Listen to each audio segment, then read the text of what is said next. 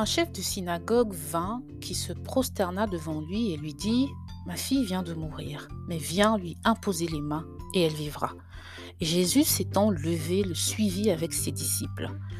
Et une femme qui était malade d'une perte de sang depuis douze ans s'approcha par derrière et toucha le bord de son vêtement, car elle disait en elle-même, Si seulement je touche son vêtement, je serai guérie. Jésus s'étant retourné et la regardant lui dit, Prends courage ma fille, ta foi t'a guérie. Et cette femme fut guérie dès cette heure-là. Quand Jésus fut arrivé à la maison du chef de synagogue et qu'il eut vu les joueurs de flûte et la foule qui faisait grand bruit, il leur dit Retirez-vous, car cette jeune fille n'est pas morte, mais elle dort. Et il se moquait de lui. Et après qu'on eut fait sortir tout le monde, il entra et prit par la main cette jeune fille, et elle se leva. Et le bruit s'en répandit par toute cette contrée. Comme Jésus partait de là, deux aveugles le suivirent, criant et disant Fils de David, aie pitié de nous. Et quand il fut arrivé à la maison, ces aveugles vinrent à lui, et Jésus leur dit Croyez-vous que je puisse faire cela? Ils lui répondirent Oui, Seigneur. Alors il leur toucha les yeux en disant Qu'il vous soit fait selon votre foi. Et leurs yeux furent ouverts, et Jésus les menaça fortement en disant Prenez garde que personne ne le sache. Mais, étant sortis, ils répandirent sa réputation dans toute cette contrée. Et comme il sortait, on lui présenta un homme muet démoniaque, et le démon ayant été chassé, le muet parla. Et le peuple, étant dans l'admiration, disait Rien de semblable n'a jamais été vu en Israël. Je viens de vous lire euh, un passage du livre de Matthieu au chapitre 9, des versets 18 à 32. Sur la base de ce beau passage, nous allons parler de la confiance que nous devons porter à Dieu, car c'est d'elle que découlent aussi les interventions de Dieu dans nos vies. Je dis aussi car ce n'est pas euh, notre seule confiance qui fait bouger la main de Dieu, voilà, euh, mais Dieu intervient selon son bon vouloir. J'aurais pu parler de foi, la foi qui est la ferme assurance des choses qu'on ne voit pas, mais aujourd'hui je parlerai de ce terme plus simple et basique qui est la confiance, que nous retrouvons d'ailleurs euh, plusieurs fois au fil des Écritures.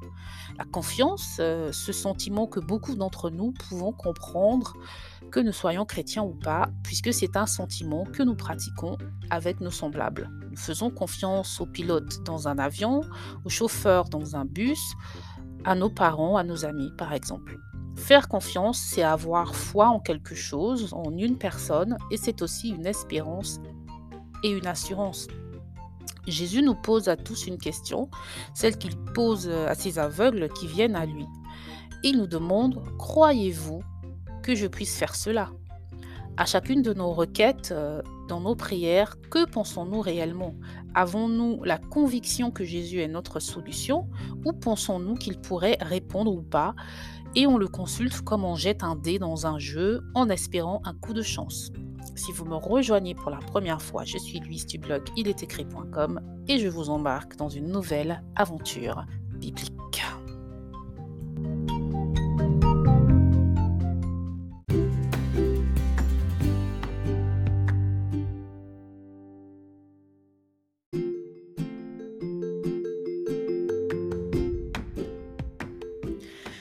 Commencer, intéressons-nous au verset 18 qui dit Un chef de synagogue vint qui se prosterna devant lui et lui dit Ma fille vient de mourir, mais viens lui imposer les mains et elle vivra.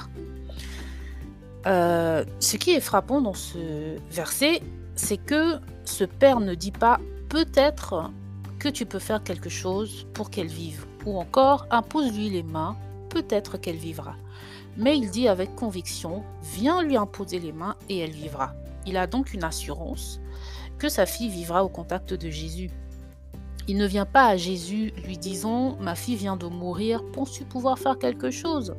Nous parlons souvent en disant euh, que cela soit dans nos prières ou pas. Hein. Euh, nous disons souvent Jésus va guérir, mais s'il n'y a pas de guérison, c'est que ce sera aussi sa volonté. Dans la Bible, les évangiles nous montrent que partout où Jésus allait, il guérissait les malades, sans condition, il les guérissait. C'est donc sa volonté. Alors si nous prions pour une guérison, mais en même temps pensons que peut-être ce n'est pas la volonté de Dieu, il n'y a plus d'assurance, on remet en cause Jésus alors qu'il est le même hier, aujourd'hui et pour toujours. La femme à la perte de sang nous donne elle aussi une leçon. Elle dit euh, Si seulement je touche son vêtement, je serai guérie. Elle n'espère même pas parler à Jésus, vu la foule autour de lui, ni même qu'il lui impose les mains, mais sa foi où sa confiance est si forte que pour elle, juste un contact avec son vêtement sera sa délivrance. Et plus tard, nous avons ces deux aveugles qui crient à Jésus, Fils de David, aie pitié de nous. Quand Jésus leur demande, Croyez-vous que je puisse faire cela?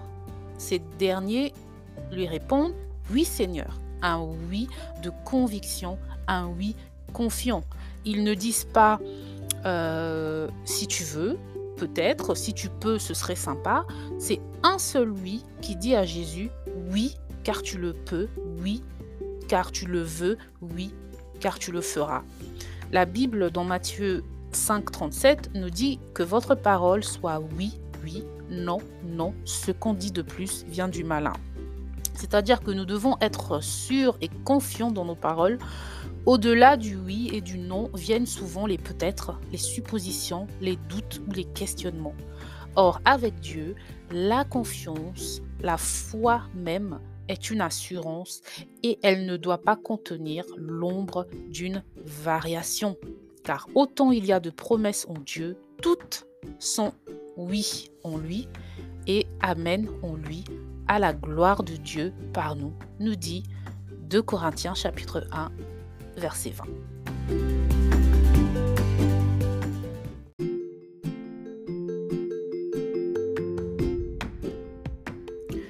Béni soit l'homme qui se confie en l'Éternel, dont l'Éternel est la confiance. Il sera comme un arbre planté près des eaux, qui étend ses racines le long d'une eau courante, qui lorsque vient la chaleur ne la, ne la craint point, mais dont la feuille est verte. Il n'est point en peine dans l'année de sécheresse et ne cesse de porter du fruit. Jérémie 17, des versets 7 à 8.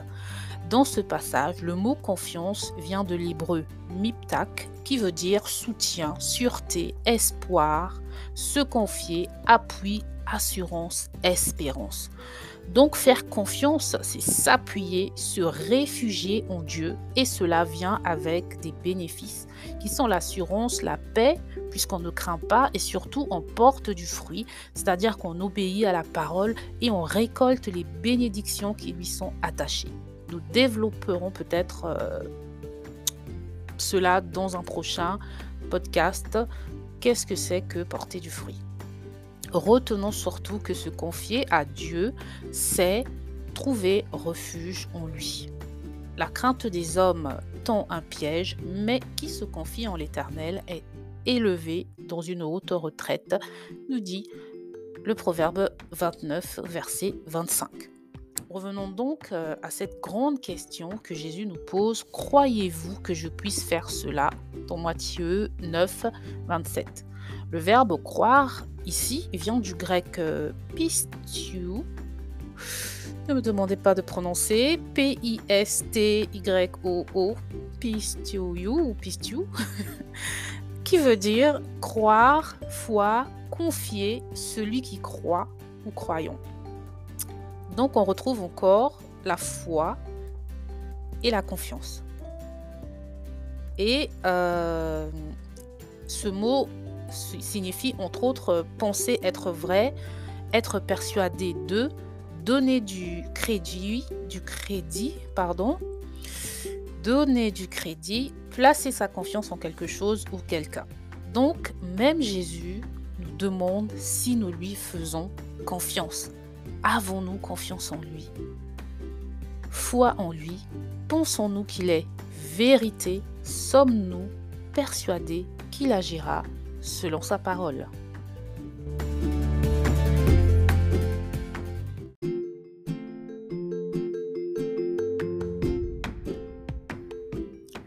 Pour conclure, je voudrais juste te dire que dans toute relation, le socle, c'est la confiance.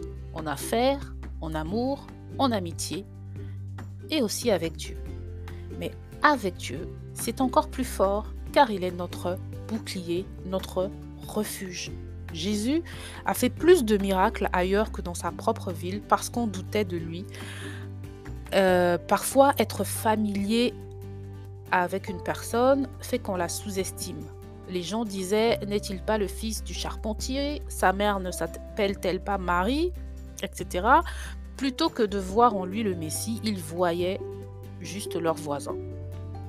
C'est pareil avec nous. Souvent, à force de familiarité avec les Écritures, avec Jésus, plutôt que de vivre avec l'assurance que les promesses de Dieu se réalisent, nous vivons l'inverse. Nous ne sommes plus comme des enfants, nous,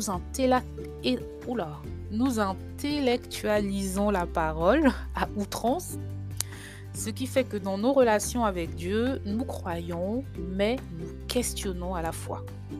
La confiance est simple, elle est directe, entière, et avec Dieu, elle est aveugle. Je vous quitte avec ce passage du psaume 37 au verset 5 et 6 qui dit Recommande ton sort à l'Éternel, mets ta confiance en lui et il agira. Il fera paraître euh, ta justice comme la lumière et ton droit comme le soleil en plein midi. Merci de m'avoir écouté et à bientôt j'espère pour de plus belles aventures bibliques. Ciao